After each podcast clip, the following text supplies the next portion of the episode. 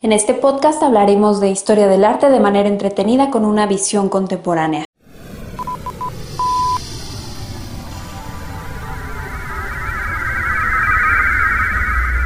Sepultar el pasado.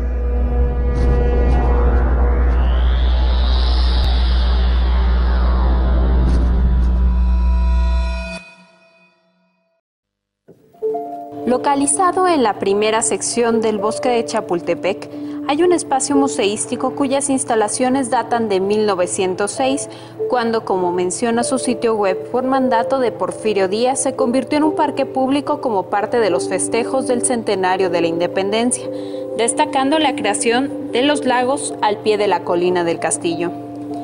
53 años más tarde, el 15 de septiembre de 1959, se llevó a cabo la inauguración formal de Casa del Lago como Centro Cultural de la Universidad Nacional Autónoma de México. El escritor Juan José Arreola fue su primer coordinador y posteriormente se le denomina de esta manera al sitio. Sería Arreola quien traería a una serie de personajes que sacudieron la dinámica cultural de la época y quienes le darían vida al sitio, llevando a cabo actividades. El Museo Casa del Lago propone como misión promoverse como uno de los centros neurálgicos del arte y la cultura contemporánea.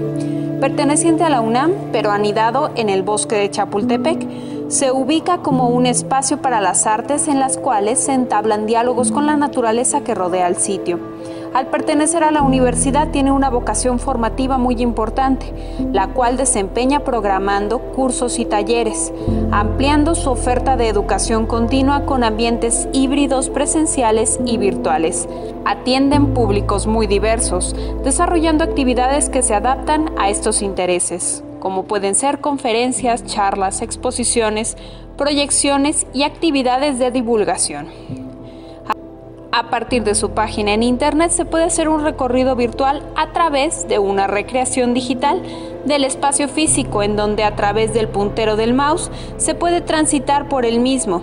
Continuamos revisando los espacios y los museos dedicados al arte contemporáneo de nuestro país en la siguiente emisión de Sepultar el Pasado.